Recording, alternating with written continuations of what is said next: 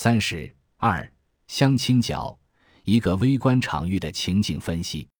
中国正处在一个由计划经济向市场经济的社会转型过程中。显而易见的变化是生产关系的变化与社会关系的变化，相应的经济利益与社会利益差别的扩大和多样化，以及社会结构的分化和分化的复杂化。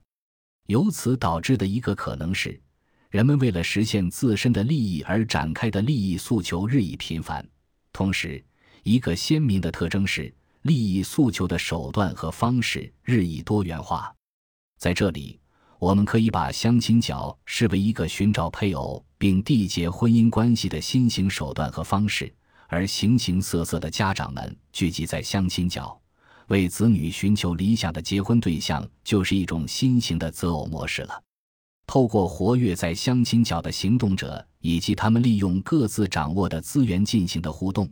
我们试图阐释人们在相亲角展开择偶行动所面临的特殊情境。